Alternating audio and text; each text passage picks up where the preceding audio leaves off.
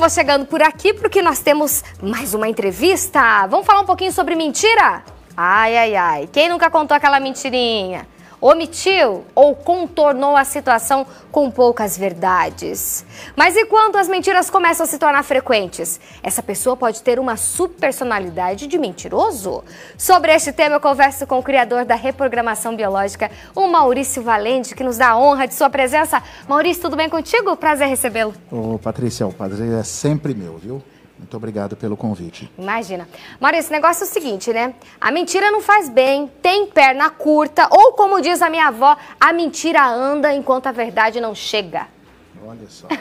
Faz sentido. Faz sentido, Faz né? Sentido. E muitas pessoas costumam mentir. Por que o ser humano gosta ou por que, que o ser humano mente? A mentira, ela traz um, um pensamento sempre do canalha, do mau caráter. Mas assim, quando a gente olha mais profundamente, é realmente difícil de conviver socialmente com uma pessoa que mente. Mas quando você olha mais profundamente, o que, que acontece? A partir dos dois anos de idade, olha, pasme, já dos dois anos ali até uns quatro anos, é normal a criança mentir. Mas ela não sabe muito bem o que é uma mentira, mas ela conta aquilo para valorizar seu mundo. É uma fase. É uhum. comandar, é comandar, é como engatinhar, é como controlar a cabeça. Ela faz parte do desenvolvimento. Só que o que, que acontece? A maior parte dos nossos traumas, Pati, eles são gerados na infância. Por quê? Porque eu não pude ser quem eu queria. E isso inclui as fases que foram interrompidas. Então, aquela criança que começa a mexer na genitália e ela é punida pelos pais, isso é péssimo. A criança que começa a inventar uma mentirinha ali para modelar o seu mundo, para autovalorizar, e você tem que observar, mas você reprime aquilo de uma forma muito violenta e às vezes bate, às vezes coloca de castigo. Então, ou a, a pessoa conta uma verdade e ela é punida, isso vai gerando na criança uma sensação: bom, eu não posso ser quem eu sou. Quando eu não posso ser quem eu sou, eu crio subpersonalidades e às vezes a gente não tem uma só. Nós temos várias, uhum. que são também chamadas de falsos eus. Ou também você pode chamar de neuroses, que é bem conhecida no meio. Então eu vou criando neuroses, eu vou criando situação que não sou eu, porque a essência é divina. Uhum. Ninguém nasceu para mentir, ninguém nasceu para matar, ninguém nasceu para fazer mal para ninguém. O processo é que quando eu sou tolhido na minha infância de ser aquilo que era natural, ou seja, as minhas próprias fases, isso vai ter uma repercussão dramática no futuro. E aí vai criar um mentiroso porque o cérebro está entendendo o seguinte: se eu falar a verdade, eu vou receber uma punição, eu vou receber algo de ruim. Então a pessoa cria um hábito, uma, re, uma, uma, uma conexão sináptica que leva ele a mentira, a mentira, a mentira. E aí quem não conhece esse lado profundo, aí vem os julgamentos. Ah, é um uhum. canalha, é um mentiroso, não vale nada mas o, o, buraco é bem mais embaixo, Paty. E a, quando você falou ali em relação às crianças, né, que desde cedo elas já começam a, a mentir, mas elas não sabem bem o que é mentira, mas é Isso. é pelo mundinho que elas vivem. Isso. Até porque elas criam, né? Elas são princesas, elas são príncipes, é tem todo é. um lúdico. Dá um pouquinho mais de exemplo, porque eu tenho certeza que muitos pais estão nos assistindo uhum. e às vezes eles ficam, ah, mas que tipo de mentira? Quando que eu devo me preocupar? Então o que, que eu devo uhum. fazer se isso acontecer comigo, com o meu filho? São os mais diversos. Você citou alguns, né? É o menino que chega, às vezes ele chega contando uma coisa na escola, que aconteceu na escola e que ele agiu, mas ele mente a maneira como ele agiu na escola. Ele, ele fala, papai, aconteceu um evento lá na escola, é, mas não foi nada, ou ele não conta dentro de casa o que aconteceu na escola, e aí chega através da diretora ou alguma coisa, e o pai, ao invés de chamar, conscientizar, falar, filho, não, já chega descendo a lenha, já chega contando uma história. E às vezes o menino, ele jogou uma, uma, uma, uma, casca de banana no outro. E aí, quando o pai descobre isso, em vez de chegar nele e falar, por que você fez isso, né? O, o que estava por trás dessa ação sua? Conversar com a criança mesmo, acolher, mas os pais não têm tempo. Uhum. Os pais estão muito na correria. Então eu chego e puno, eu bato, se você fizer isso de novo, você vai se ver comigo. Aí o menino, agora errar, Paty, para para você pensar. Cara, todos nós somos humanos imperfeitos, nós vamos errar a vida inteira. Sim. Agora, se eu começar a ter medo dos meus erros e não puder falar sobre os meus erros, eu vou me tornar um mentiroso. Para para você pensar. É uhum. bem óbvio. Se eu começo a não poder assumir as minhas falhas, e todo mundo falha. Sim. Meu filho no prédio, acabei de mudar para um apartamento, jogou uma casca de banana de cima do andar lá, uhum. e aí causou um alvoroço lá embaixo. Já pensou se meu filho não pudesse chegar para mim e falar sobre isso? Não, entendi. Não é? Então, assim, não é certo.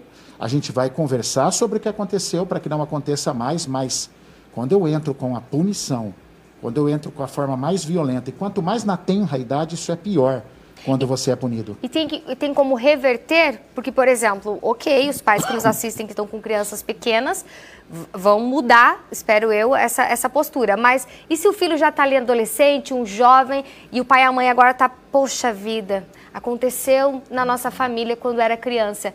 E agora, o que, que eu faço? É chamar para conversar, é explicar, filho, as condutas, outra coisa que a gente precisa, pai e mãe tem que assumir as suas próprias vulnerabilidades, tem que falar que erra também.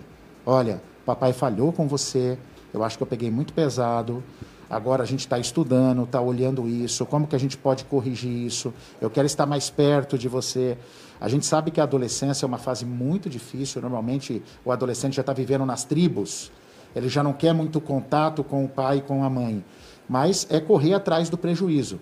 Não tem outra forma é, a não ser uma comunicação eficiente, um diálogo amoroso e, acima de tudo, autêntico. Eu assumo e você assume. Porque um, o que magoa muito um filho na história são pais perfeitos que nunca erram e só eu que vacilo. E os pais têm vergonha. Por que, que eu não posso admitir para o meu filho que eu falhei? Isso mostra uma vulnerabilidade minha. Uhum. Meu filho vai me amar mais ainda, vai falar: puta, eu tenho um pai humano. Eu tenho um pai que erra também. Eu acho que as pessoas confundem com a questão da autoridade, Maurício. Ai, perfeitamente, perfeitamente. Acha que tem que. Inclusive a palavra respeito, né? Você falou em autoridade, todo mundo confunde. Respeito não tem a ver com obediência. Uhum. Respeito tem que olhar de novo. Eu olho você de novo e tenho empatia por você. Então esses pais têm que ter empatia pelos filhos, pelo adolescente, entender que não tem nada a ver com mau caráter. Isso são traumas arregados na infância. E você adulto que está mentindo, Aí é mais fácil. É você olhar, entender que isso existe e procurar ajuda. Porque eu vou falar uma coisa bem séria. Na mentira, existe algumas coisas na nossa vida que a gente consegue resolver sozinho. Mentira você não consegue resolver sozinho. Você vai precisar de ajuda para entender aonde que está esse split, esse estrangulamento que aconteceu na tua infância, onde a partir daí a verdade ficou confusa para você. A verdade virou punitiva. Então a mentira é uma fuga. Só que aí socialmente isso vai acabar com a tua vida, porque a mentira nos destrói em todos os âmbitos, né? A pessoa que mente, às vezes até ela quer falar a verdade, mas quando ela vê, ela tá fazendo já tá no já falou isso, já tá no emaranhado, já falou a mentira. Ela tem consciência disso e ela quer sair disso ou geralmente fica conveniente? Ela até sabe, assim como tomar um álcool, né? Ou usar uma droga. Ela sabe que isso faz mal só que isso é 10% da, do cérebro dela. A neurociência nos ensina que 10% da nossa mente é consciente, contra 90%.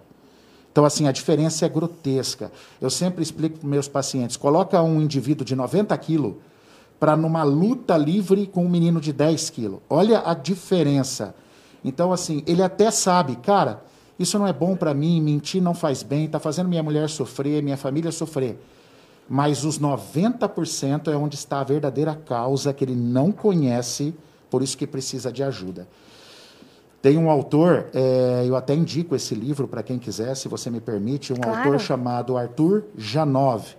Ele tem um livro chamado Grito Primal. Esse livro é lindíssimo, fala sobre essas neuroses, esses traumas de infância eu falo que esse livro todo mundo deveria ler, mesmo quem não é da área de saúde. E além de ler esse livro, também seguir Maurício Valente. Qual é a sua rede muito social? Obrigado. Porque é muito, são tantos conteúdos, pessoal, que olha, deslumbrante. Pode passar a sua rede social, Maurício. Obrigado, Paty. Arroba Reprogramação Biológica Oficial. YouTube, Reprogramação Biológica Oficial. Será um prazer, tem muita coisa bacana lá. Isso Muito obrigado, aí. viu, Paty? Imagina, Mais uma obrigada vez. a você, viu, Maurício? Até a, a próxima. Até a próxima. Bom fim de semana. Seguindo por aqui, 2 horas 22 minutinhos, nós vamos chamar um intervalinho bem rapidinho e na volta tem Harmonizar Faz Bem. Na cozinha, ela, Slaine Almeida, vai preparar almôndegas ao molho. Ui, que delícia, gente! E a gente vai aprender a harmonizar com um delicioso chopp Brasser. Daqui a pouquinho eu te espero.